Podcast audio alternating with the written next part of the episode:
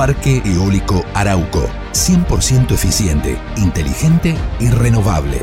Cuidamos la salud del planeta generando energía limpia en franca lucha contra el cambio climático. Parque Eólico Arauco. Conquistando la fuerza del viento. Shell Argentina auspicia este programa. En Galicia estamos con vos y estar con vos significa ayudarte cuando lo necesitas. Por eso tenemos préstamos personales, adelantos de sueldo, créditos para autónomos y monotributistas y alternativas de financiación para tu empresa. Conoce más en bancogalicia.com. Y si tenés dudas, escribinos en Facebook o Twitter. Encontremos juntos la mejor opción para salir adelante. Banco Galicia. Para más información y condiciones, consulta en bancogalicia.com barra estamos con vos sujeto a previo cumplimiento de requisitos comerciales y legales de Banco Galicia. Probá Viaggio Expresso, el café 100% natural en cápsulas compatibles. Comprá online en tiendaviaggio.com.ar. Con envío a todo el país o en su boutique ubicada en Salguero 2626 Palermo. Viaggio Expresso, el verdadero sabor del buen café. El Banco Provincia tiene una nueva app Cuenta DNI con la que podés mandarle plata a quien quieras, hacer transferencias a otros bancos, pagar en comercios. Una app muy práctica para esta época en donde tenemos que quedarnos en casa. Solo hay que bajarse la app en el celu y abrir una cuenta gratuita o vincular la que ya tenés sin moverte de tu casa. Es muy rápido, fácil y seguro. Quédate en casa. Usa cuenta DNI de Banco Provincia y ten el banco donde vos estés. En Pan American Energy sabemos que trabajar para generar energía no es fácil. Por eso invertimos, nos preparamos y planificamos.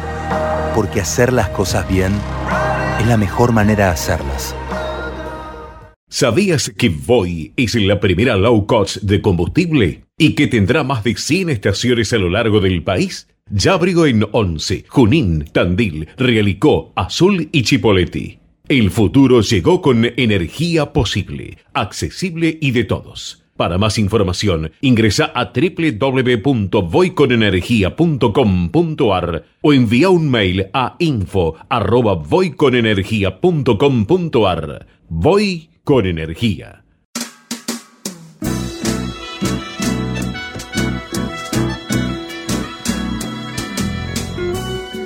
Entrevistas con los protagonistas de la política, la cultura, el espectáculo, la música y el deporte. Un diálogo abierto para pensar desde una óptica diferente. Voces y memoria, los martes de 20 a 21 con la conducción de Hernán Dobri. Buenas noches, bienvenidos a una nueva emisión de Voces y Memorias. Hoy nos acompaña un consultor de imagen, asesor político, profesor universitario. Fue presidente de la Federación de Estudiantes Universitarios de Ecuador.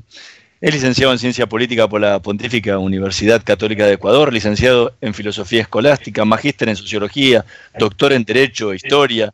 Fundó su empresa de asesoramiento político Informe Confidencial a finales de la década del 70. Entre el 98 y 2000 fue secretario de Administración Pública de Ecuador durante la presidencia de Jamil Maguad. Fue director de la Facultad Latinoamericana de Ciencias Sociales, trabajó en las campañas de Álvaro Novoa, Lenín Moreno, Miguel Ángel Mancera, Marcelo Ebrard, Marina Silva, manejó las campañas a jefe de gobierno y presidencial de Mauricio Macri, es columnista del diario Perfil y profesor de la Georgetown University, además de miembro del Club Político Argentino. Entre sus innumerables libros están Mujer, Sexualidad, Internet y Política, Los Nuevos Electores Latinoamericanos, El Arte de Ganar, la política del siglo XXI, arte, mito o ciencia, y dónde está la gente, campañas y encuestas en la sociedad del presente extremo, escritos junto a Santiago Nieto. Fue condecorado con la Orden Nacional do Cruzeiro do Sul en el grado de Gran Cruz del Estado brasileño. Hoy nos tomamos un café con Jaime Durán Barba. Muchísimas gracias por acompañarnos. Un gran gusto, Hernán. Perfecto. Me encanta conversar contigo. Eh, ha sido político, consultor, profesor universitario, ¿cómo qué te gustaría que te definieran? Como una persona inquieta que no cree en la verdad. ¿Y por qué no crees en la verdad? Porque yo creo que todas las creencias son muy provisionales, incluidas las mías. eh, he pasado por todas las posibilidades de ver la vida cuando dirigente estudiantil fue un dirigente muy radical. Eh, era la época de los 60, 70. Estados Unidos había invadido Vietnam. La generación esa se marcó mucho por la protesta contra la guerra de Vietnam. eh, fue algo que nos indignó a todos. Por primera vez una guerra pudo verse en televisión con todas sus barbaridades, la masacre de My Lai, y yo creo que fue algo generacional. Yo siempre menciono que Mike Jagger en el año 68 organizó una marcha contra la invasión a Vietnam en Londres. O sea, eh, todos los jóvenes estábamos en esa bronca. Ahora, ¿qué ocurría? Eh, las dos grandes iglesias que daban certificados de verdad, que eran la Iglesia Católica y el Partido Comunista de la Unión Soviética, entraron en crisis ambos al mismo tiempo.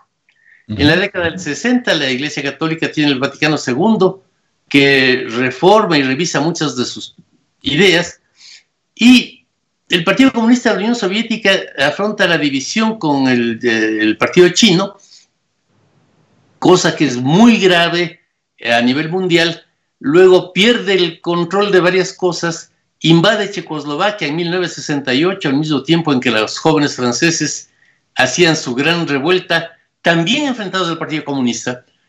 Eh, y entonces es una generación que nació, aunque éramos de izquierda, en mi caso yo era de izquierda, no éramos comunistas, estábamos furiosos también con el derechismo de los comunistas. Cuando se dio la, invasión a Checoslovaquia, los mismos que protestábamos por la invasión a Vietnam, protestábamos por la invasión a Checoslovaquia. Nos parecía una monstruosidad. Eh, fue una época muy compleja. Yo creo que el movimiento hippie fue otra maravillosa fuente de rebeldía. Eh, de, de, las cosas que me habrían encantado hacer en mi vida y no hice es ir al concierto de Woodstock. Parece que fue una maravillosa. Eh, tengo todas las versiones de Woodstock. Vos sabes que a Santana le contrataron a duras penas para Woodstock, le pagaron 70 dólares por su presentación. Porque era un anónimo, no, no, era un tipo que quería vivirse campo, pero estuvieron los Who. Woodstock fue una gran manifestación política en contra de la guerra de Vietnam. Y uh -huh. por yo creo que ahí hubo lo que yo llamo en mis textos siempre dos izquierdas. La una más vinculada a Cuba y, y a la revolución marxista, eh, eh, el Che Guevara dio la consigna de que hay que hacer un, dos, tres Vietnam, como él dijo en América Latina, y con ese grito marchaban las gentes de esa izquierda marxista a hacer más Vietnam, mientras otra izquierda que estaba más vinculada a la música, a la literatura, eh, a una revista tan sensacional como El Cordo Emplumado, eh, eh, a la literatura del underground, al arte del underground, estaba contra la guerra de Vietnam, pero porque quería la paz. No querían uh -huh. Vietnam, no querían ningún Vietnam más. Eh, la consigna era Flowers, Freedom, Happiness, Love. No, uh -huh. no, yo nací en Ecuador y viví en la frontera de esas dos cosas. Las FARC colombianas en ese momento después derivaron en una guardia de los narcotraficantes, tenían una fuerte impronta de los poetas nadaístas de Colombia, de intelectuales maravillosos. El eh, Frente Sandinista de Liberación Nacional de ese entonces tenía otra gente, ¿no? Esta barbaridad que existe ahora aplastando al pueblo nicaragüense. Estaba un tipo maravilloso como Ernesto Cardenal. Yo uh -huh. lo conocí, Ernesto, estuvo alojado aquí en, en, la casa de mis padres en, en Ecuador. Eh, pero era una izquierda con mucho contenido intelectual y si quieres poético. Uh -huh. eh, para mí la música es una de las herramientas más importantes de transformación de Occidente. Eh, no hubo democracia hasta que empezó la radio. La radio -huh. permite que la gente participe. En Argentina se inició en 1920 con ese experimento en la calle Cerrito. Se implantó poco a poco hasta los años 50 se fue implantando la radio, al igual que en México, que el primer experimento se hizo en el estado de Sonora, en Ecuador, en la ciudad de Riobamba. Es entre el 20 y el 50 que la radio se instala y curiosamente por primera vez la gente oye música. Uh -huh. es interesantísimo pensar que líderes como Velasco Ibarra, como Perón, no oyeron música cuando eran jovencitos. Porque todavía no. Eh, yo tengo todavía todo lo que compró mi abuela cuando vino una compañía de ópera allá por el año 25 a Quito y hay unos binoculares de nácar. Era un acontecimiento escuchar un concierto, un concierto y nada más. Y eso lo hacía solamente la gente muy rica. La gente normal no. Una de las razones por las que iban a la iglesia era porque ahí se cantaba. Podían oír algo de música. De pronto en el 20 asoma un artefacto con el cual se escucha música. Hubo un señor, eh, un migrante libanés que ahí en Buenos Aires, al principio llegaron 30 aparatos de radio. Y uno compró este señor que tenía un almacén en la avenida Santa Fe. Se hizo rico, tenía la radio prendida y todo el mundo iba a ese sitio para escuchar. Era un acontecimiento maravilloso. Ahora que todos tenemos estos artefactos en que portamos 3.000 canciones, es ridículo decir como una canción. No, eh, eso cambió, la música cambió todo. Eh, a la larga, eh, un país como Brasil, que era tan disperso, en que se hablaban tantos idiomas, terminó unificándose con Getúlio Vargas y con el samba. El samba fue el, espíritu de Brasil. Argentina en gran parte con Perón y el tango, Gardel, Goyeneche. Ecuador con Velasco Ibarra y JJ. O sea, la música fue algo importantísimo que luego yo creo que fue el elemento más subversivo de Occidente. Eh, la música es la que plantea una serie de cosas y, a ver, hubo mucho más gente que fue a ver musicales en el mundo que gente que leyó a Marx. Y los musicales plantearon otra forma de ver la familia, la sexualidad, etcétera, que son propios del tiempo actual. Eh, eh, yo creo que un conjunto como eh, Pink Floyd tuvo una influencia descomunal en Occidente. la, pared es, espectacular. Todo que, claro, en esa época hay un lío muy grande con las drogas. Muchos cantantes favoritos, varios de la Woodstock, el que toca la batería en, Santana, un, solo de batería maravilloso, murió al año eh, con sobredosis. Lo mismo pasó con Morrison. Lo mismo con Jimi Hendrix, con, con Joplin. Varios eh, cantantes maravillosos eh, murieron así. Y en el caso de Pink Floyd, el fundador, un genio maravilloso, quedó descerebrado con, con la droga. Por eso hacen esa canción que es Shining You, Crazy Diamond, que es un homenaje a él. Y el personaje con el que se inicia la película de la pared, eh, con las cejas depiladas y rapado, es él. Así le vieron la última vez que estuvieron con él, con eh. Entonces, eh, hay toda una problemática de, las drogas que eran otras drogas, no eran las de nuestras barriadas. un pensamiento que viene también mucho con la literatura underground eh, una poeta tan maravillosa como Margaret Randall, Las locuras de Timothy Leary, eh, que era el apóstol del LSD. Este Leary, tipo increíblemente inteligente, eh, fundó esta religión del LSD para repartir el LSD por todo lado. Le metieron preso por esos tres años. Cuando él salió de la cárcel, se había candidatizado a la gobernación de California Reagan. Y él pensó que debía salir a, ser candidato para detenerle a Reagan. Se lanzó de candidato, sacó 2% de votos. Pero tenía unos amigos, él había fundado ya su movimiento y tenía un eslogan. Eh, tenía unos amigos que le dijeron, bueno, te hacemos un jingle para la campaña. Eh, eh, y el lema de la campaña, Come Together, Just Now, que es la canción de los Beatles. El, que hizo la música de la campaña fue Lennon. Gente me imagino que debe ser una campaña en que Lennon era el músico de la campaña.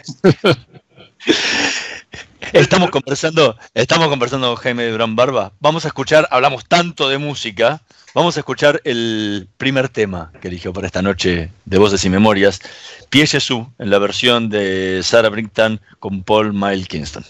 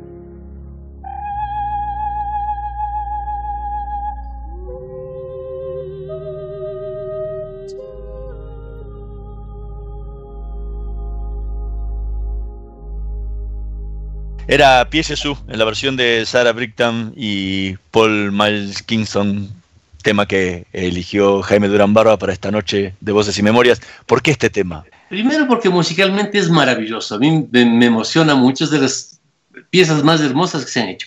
Está compuesto por Andrew Lloyd Webber, el eh, que hizo todos los grandes musicales eh, contemporáneos. Eh, Weber fue el que compuso Jesucristo Superestrella. Eh, y, sí, Evita y tantos otros. Sí, Evita.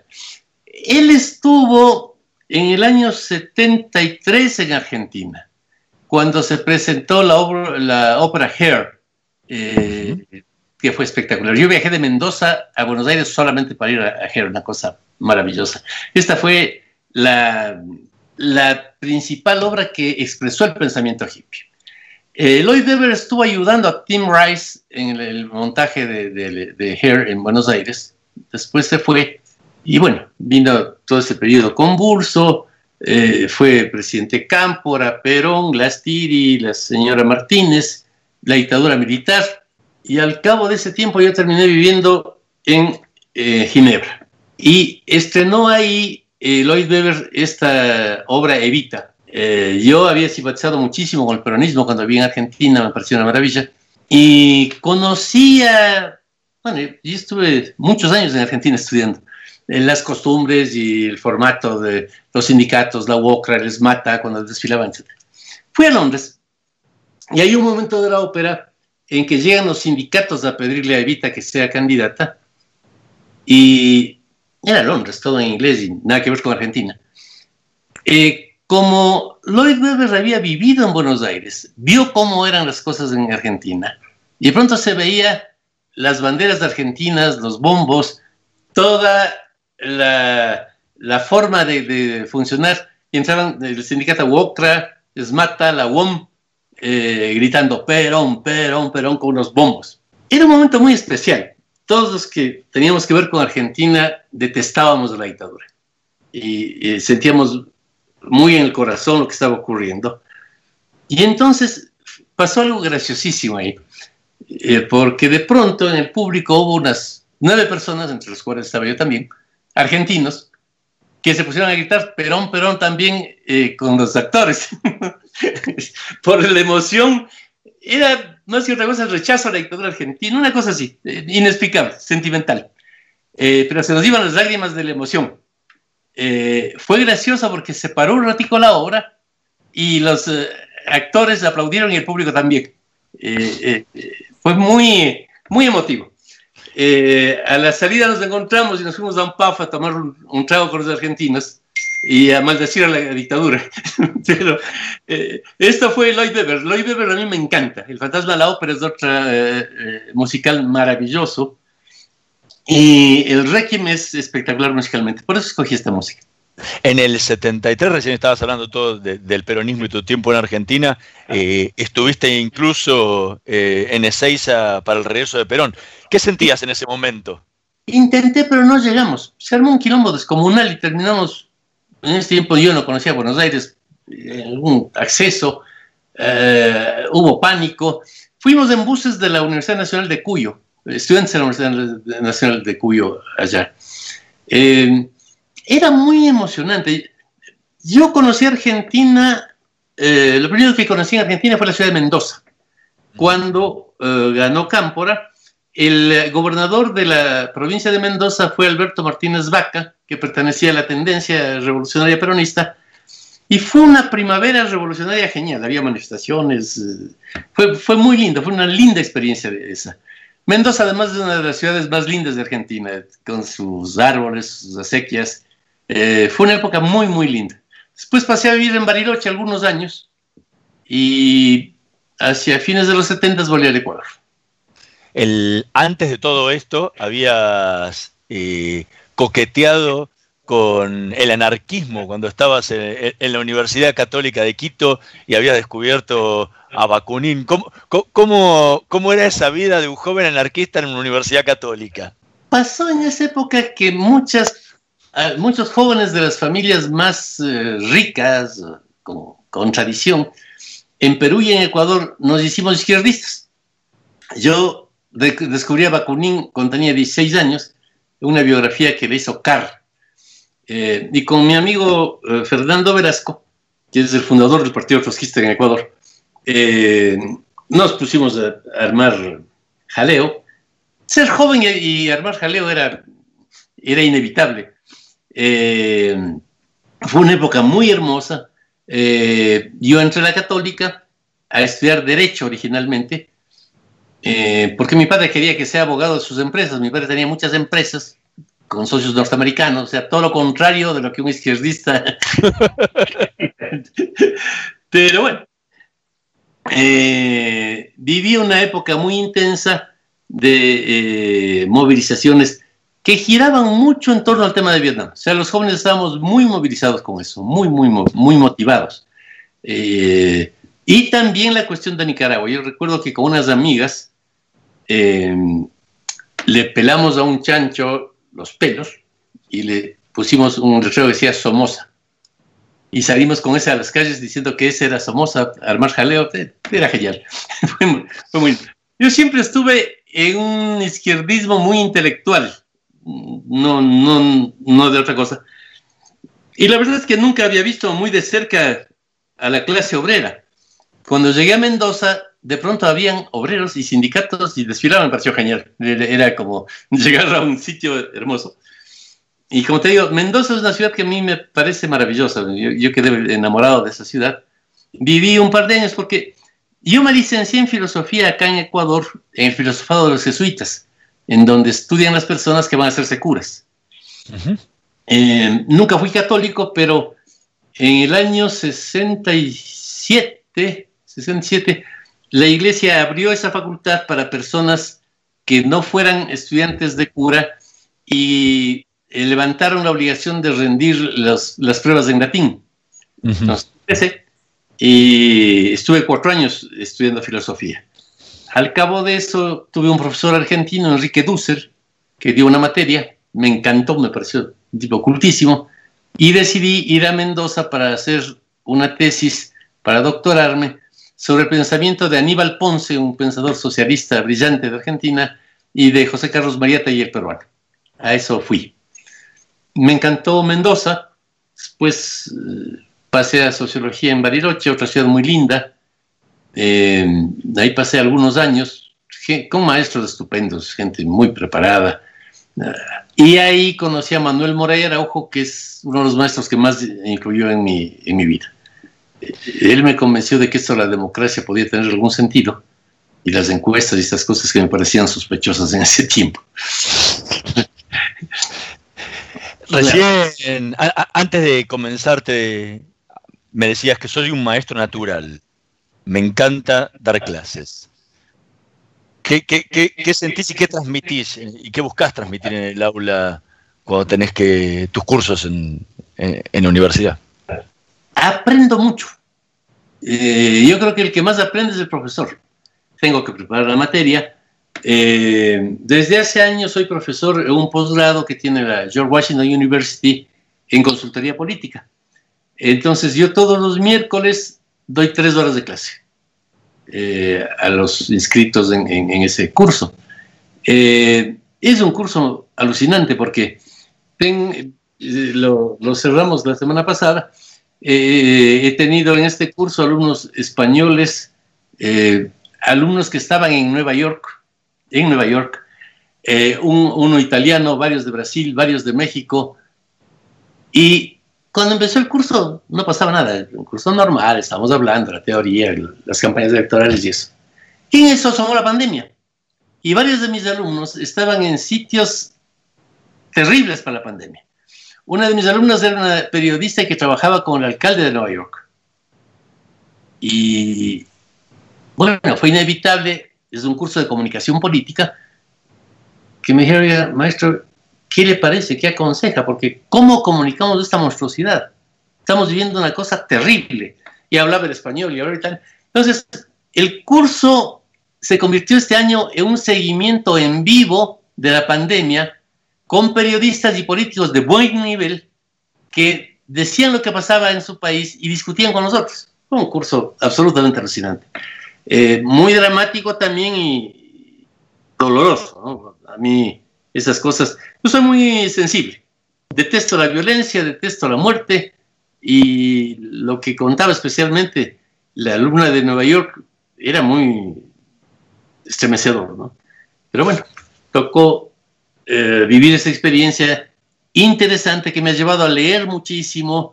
Eh, nuestra universidad está muy conectada con otras universidades del mundo. Hemos estado intercambiando papeles, cosas eh, todo el tiempo y vamos a sacar, porque Santiago Nieto estaba dando otra materia en el mismo posgrado.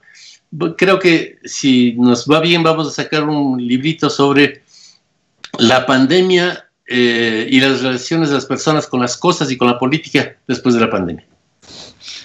Es que va a dar para mucho análisis, ¿no? Porque nunca, nunca se ha visto el mundo paralizado todo al mismo tiempo, eh, con, alternativas de, cómo combatirlo diferentes, sin importar la ideología, de derecha, de izquierda. Eh, va a dar para mucho análisis político, sociológico, histórico, ¿no? Además, porque esta pandemia es una consecuencia de la globalización. Ya venía dándose algo que yo he tratado en mi materia ya en los últimos cuatro años, que es que las eh, organizaciones de la sociedad industrial se fueron al diablo. Los partidos políticos, eh, eh, muchos temas. O sea, la gente masivamente desde hace años viene diciendo que odia a la política y a los políticos. ¿Por qué? Porque la gente se ha ido independizando.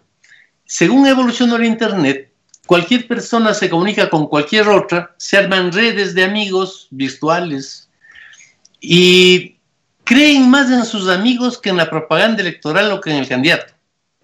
Son redes de, seres. Hay un autor, Penland, que estudia esto, un libro excelente que utilicé en este curso. Y entonces termina ocurriendo lo del Líbano, que es una de las eh, sublevaciones más curiosas, en que Líbano durante años tuvo un orden religioso político, en que hubo un pacto por el cual el presidente es maronita, el eh, presidente del Congreso es sunita, tal, tal, tal. en Líbano hay varias religiones que en su momento tuvieron ejércitos y estaban armadas. Ha funcionado bien, hasta que hace un año el gobierno puso un impuesto al WhatsApp. ¿Cómo que WhatsApp? Se unificaron todos para ver que caiga el gobierno. Y la demanda del Líbano, que estaba hecho una furia, cuando empezó la pandemia, hicieron un break y ahora están empezando otra vez, es que existe un gobierno en que todos los integrantes no tengan nada que ver ni con la política ni con la religión. Es un disparate. Todos tenemos alguna relación con la política. Pero es el odio a la vieja política. De alguna manera, Trump representa eso en Estados Unidos. Eh, es un antipolítico, es un, a ratos antirracional también, pero eh, es una reacción frente a al viejo establishment norteamericano, eh, más profundo que la política. Es, es una rebelión contra la forma de ser, la forma de hablar, etc. Bolsonaro es otra cosa semejante en, en Brasil.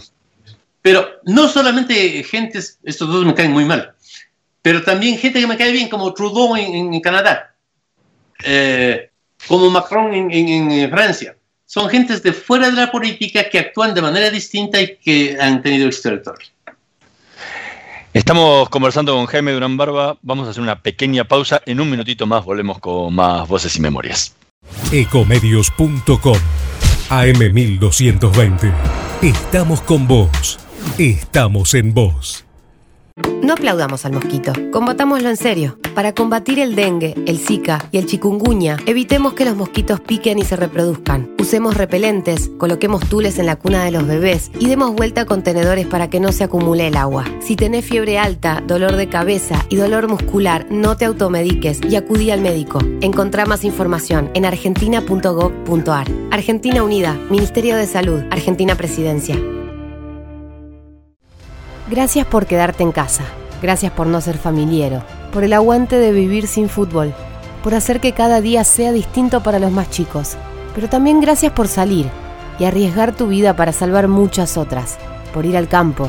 Por llevar el trabajo a los más importantes. Por estar ahí, en la caja del súper, como si nada hubiese cambiado. Gracias por el esfuerzo, por el optimismo, por darle para adelante.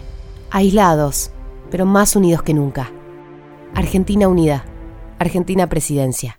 Podés vernos en vivo en ecomedios.com. Ecomedios.com. Contenidos audiovisuales. Conectate con nosotros. Línea directa 4 325 1220. Voces y memoria. Una hora con los protagonistas de la política, la cultura, el espectáculo, la música y el deporte para pensar desde una óptica diferente.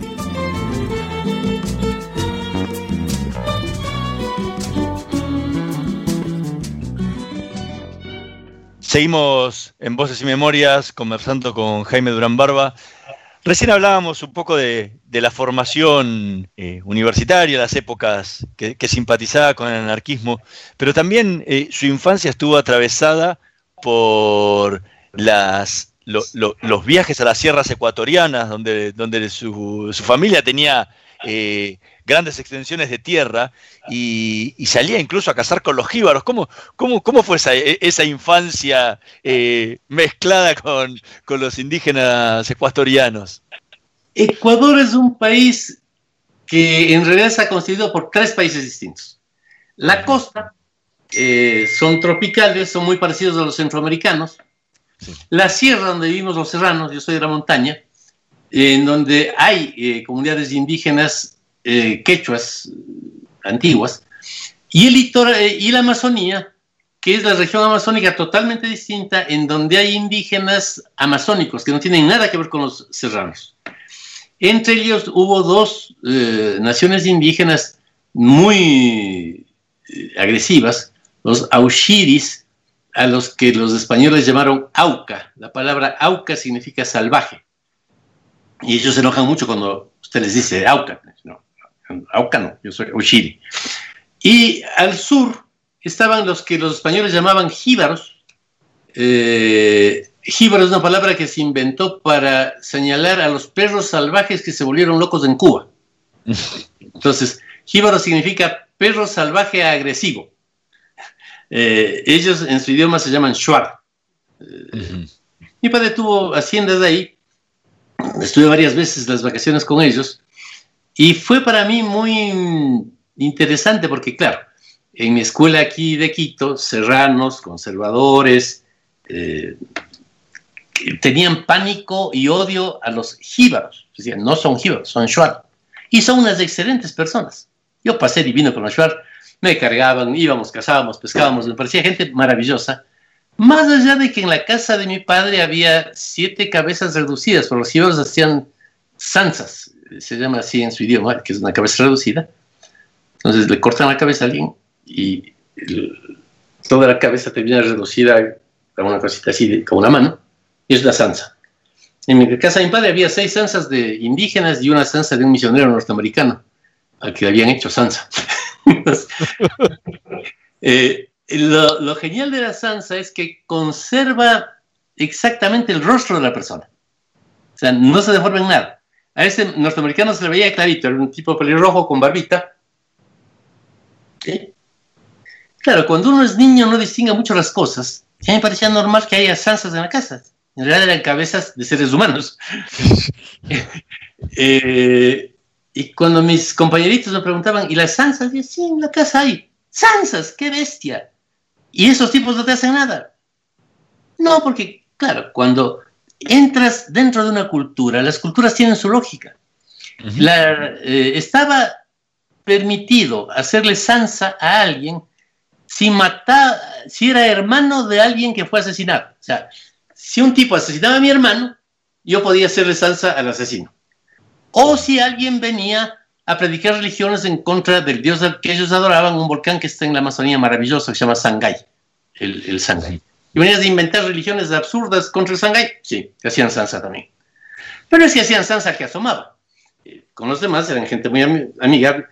Ahí empecé a aprender cómo existen mundos distintos que tienen su lógica y que son lindos. Y ese es un extremo.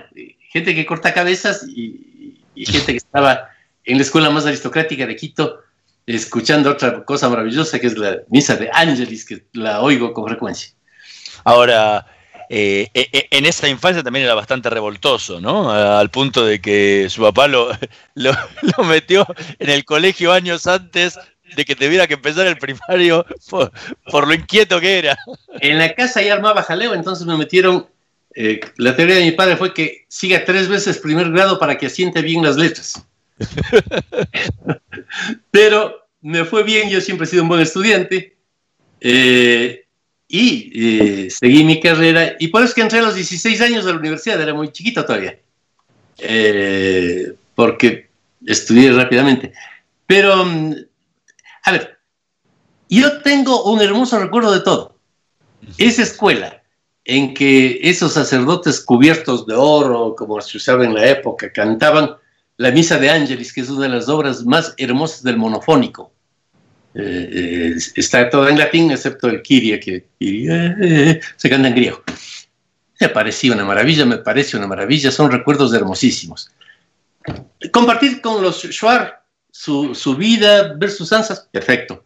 Compartir con los indígenas de altura que tienen otra cultura. Eh, su vida, su comida. Mi madre se asustaba mucho cuando yo, inquieto como era, claro, quería comer lo que ellos comen. Y hay una cosa que a ellos les parece deliciosa, y a mí también. En noviembre hay unos escarabajos que se llaman katzo en Quichua, que salen de aquí de la tierra, por Los escarabajos blancos los capturan, les quitan las patas, las alas, la cabeza, y les eh, fríen con tostado, con maíz, maíz tostado. Eh, con maíz tostado. Mi madre me dijo alguna vez, cuidado con esas porquerías de los indios, es muy peligroso, se puede enfermar salía disparado, me metí entre ellos a comer los catos, riquísimo. me parecía una cosa excelente. Y me parecía interesante su cultura, sus fantasmas, eh, salir de noche con, con el José por la hacienda, encontrar guaycaciques, los guaycaciques son unos demonios. Yo nunca lo vi, pero sí escuché varias veces al guaycacique, debo confesarlo. Son los demonios que se disfrazan de niños tiernos y lloran en la malesta es la cultura indígena de la altura, una cosa maravillosa también. Pero esto creo que me dejó como quedé. Una persona que puede vivir en las más distintas realidades respetándolas. Los Shuar tenían su mundo precioso. La escuela más reaccionaria del mundo, el suyo, muy lindo. Los indios y sus cachos, perfecto. Y así fue mi vida. Después estuve un tiempo en Asia del Sur, en África Oriental, eh, mi base de trabajo era eh, un país que se llama Sri Lanka, que es una isla que está a India. Eh, Sri Lanka es la gran sede del budismo. Es para los budistas lo mismo que Roma para los católicos. Buda nunca vivió ahí porque él, él, vivió en el Uttar Pradesh entre Nepal y India.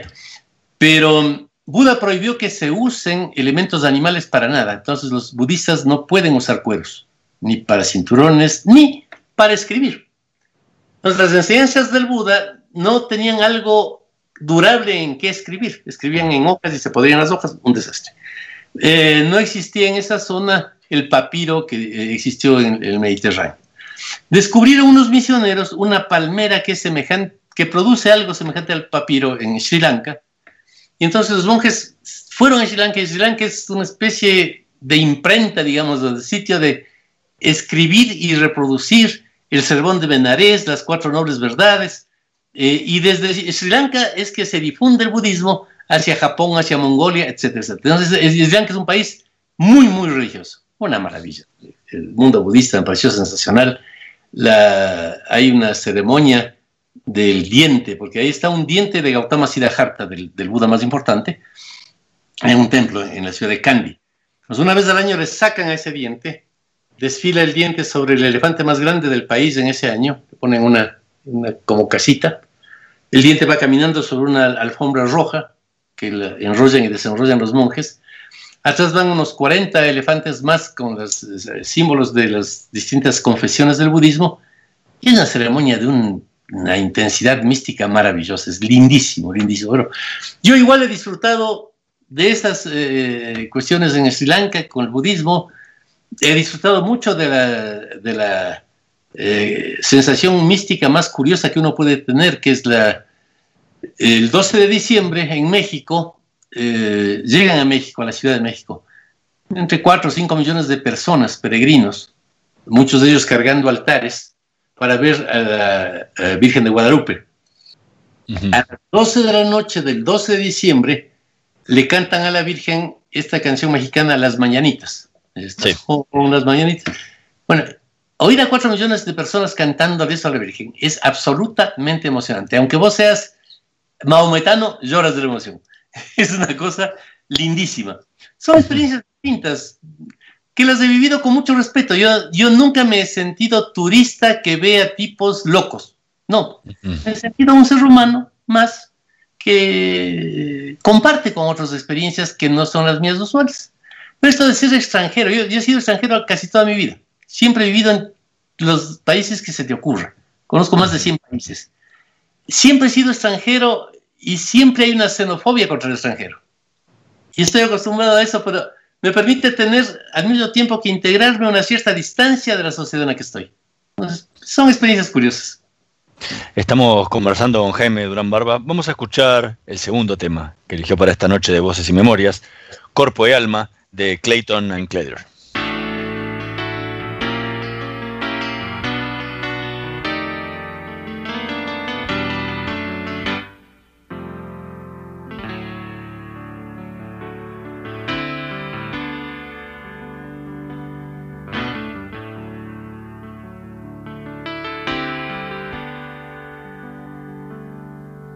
quando eu era assim.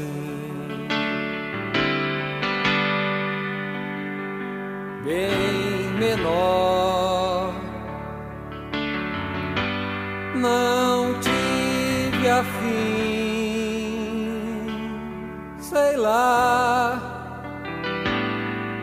de pensar em nós.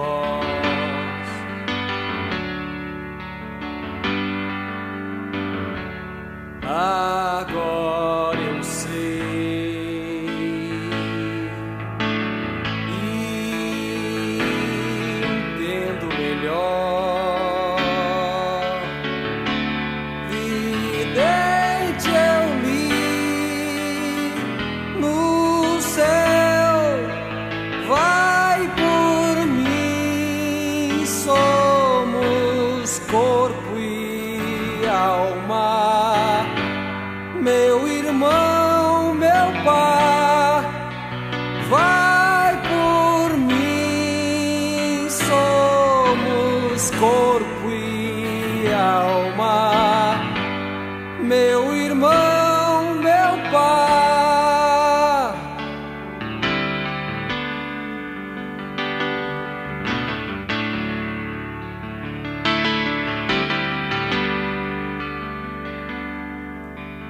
A solidão.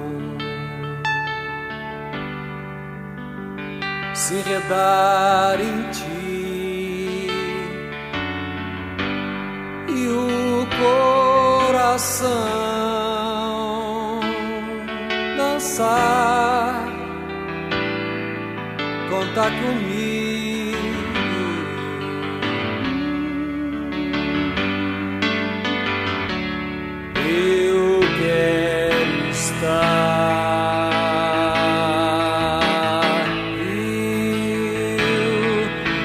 Teu lado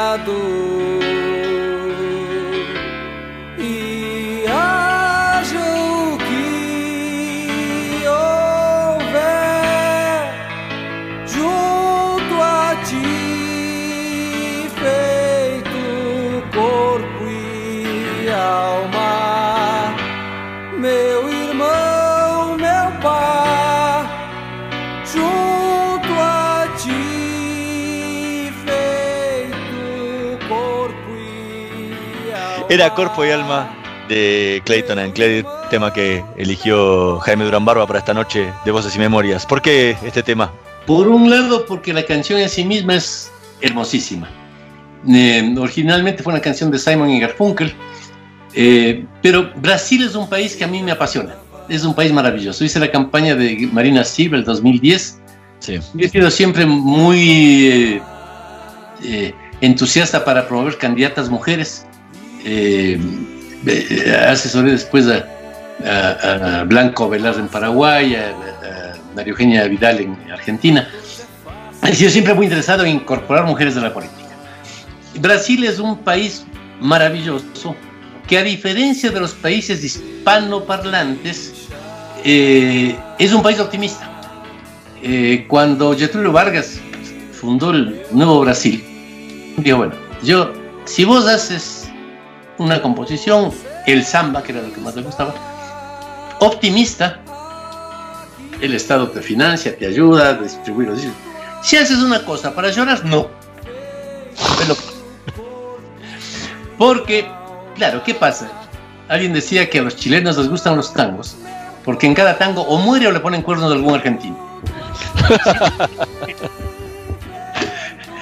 La canción más importante de Ecuador es Yo quiero que a mí mentir.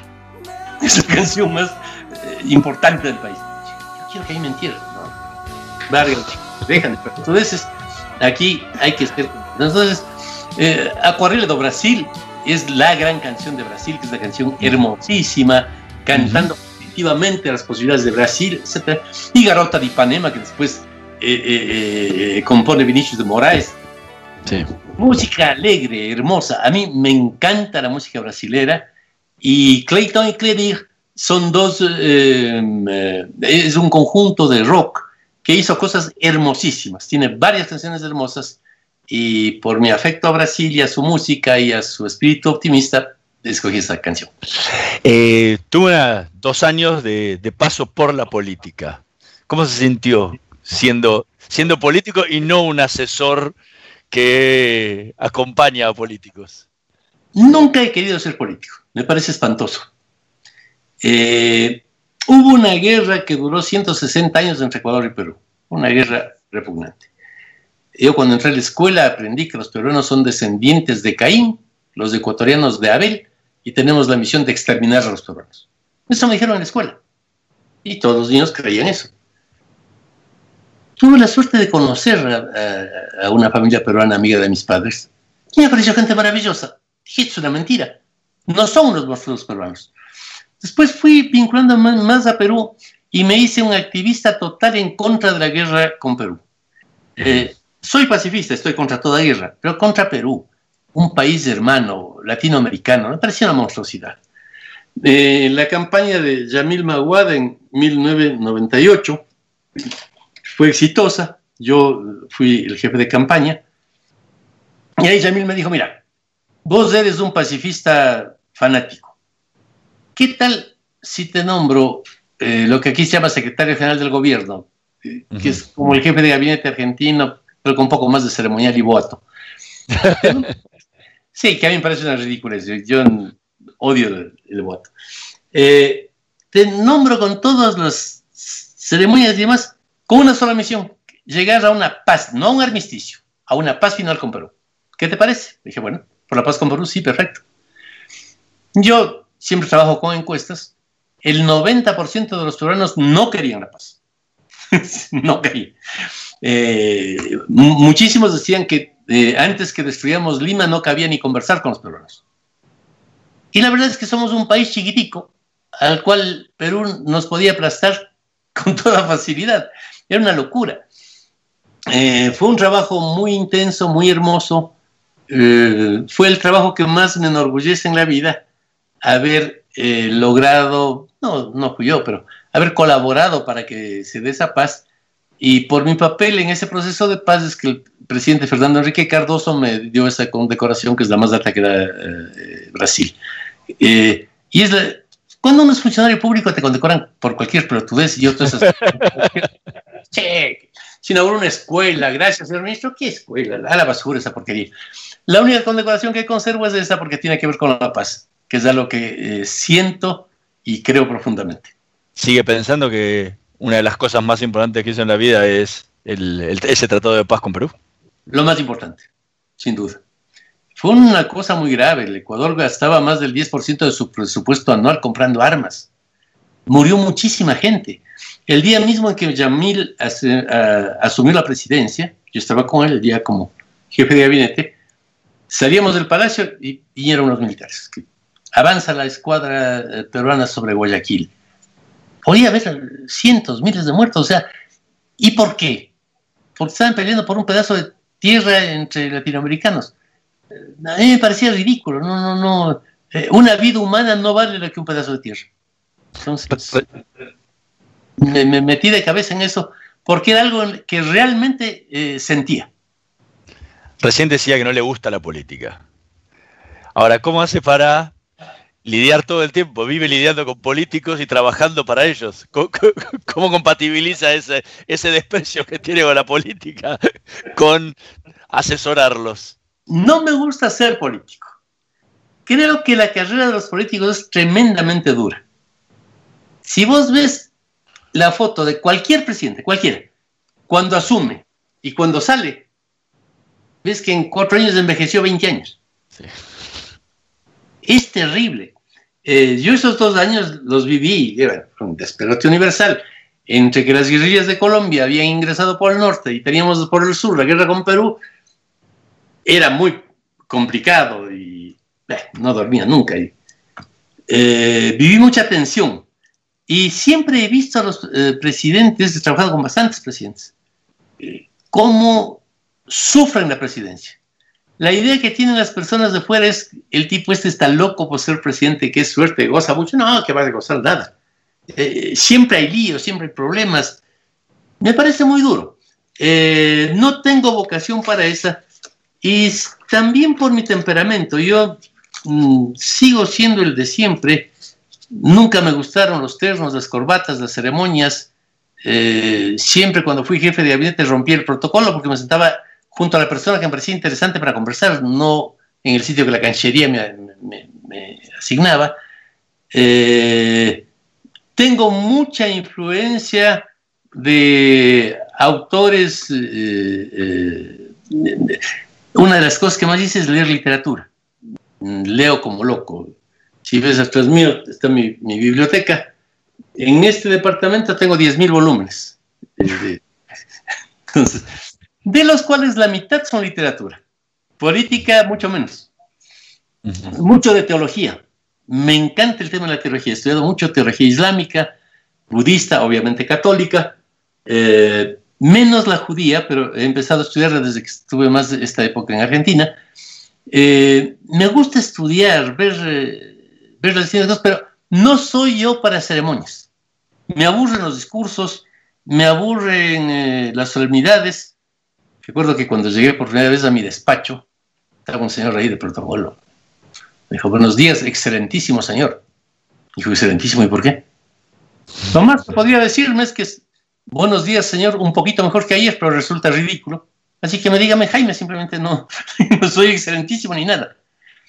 A mí me aburren todos los títulos. Nunca he usado el título de licenciado, doctor, ni de nada, ni, ni de ministro. No, soy un ser humano simplemente que, que trata de eh, comprender el mundo con libertad. Ahora, la política es apasionante, la he estudiado muchísimo, eh, tuve la suerte de conocer a los grandes fundadores de la consultoría política norteamericana, entre ellos a Joe Napolitan, el consultor más importante de la historia. Eh, cuando lo conocí era una personalidad. Él fue el director de campaña de John F. Kennedy en el año 60. Eh, Joe era un tano norteamericano de Nueva York con un sentido del humor extraordinario, una cultura descomunal.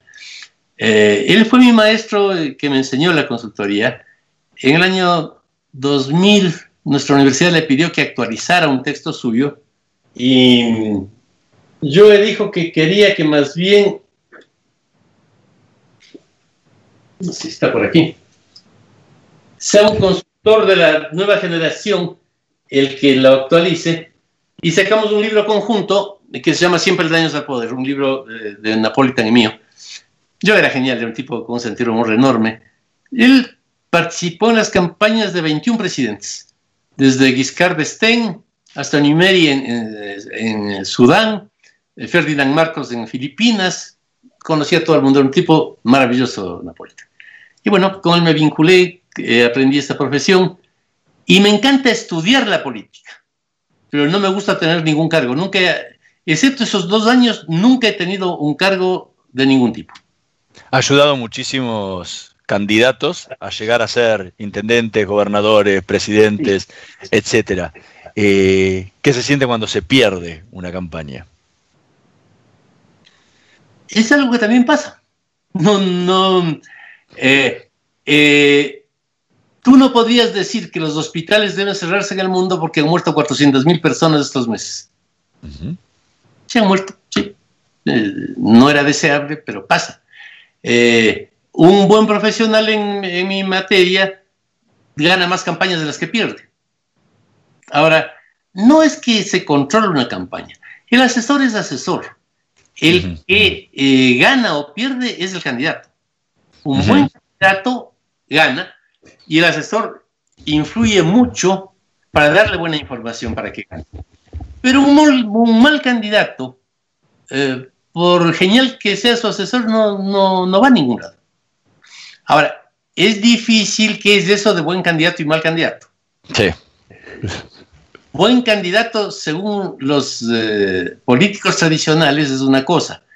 Buen candidato desde el punto de vista de la gente es otra. Es un gran candidato. Eh, tiene el rechazo de toda la comunidad académica norteamericana.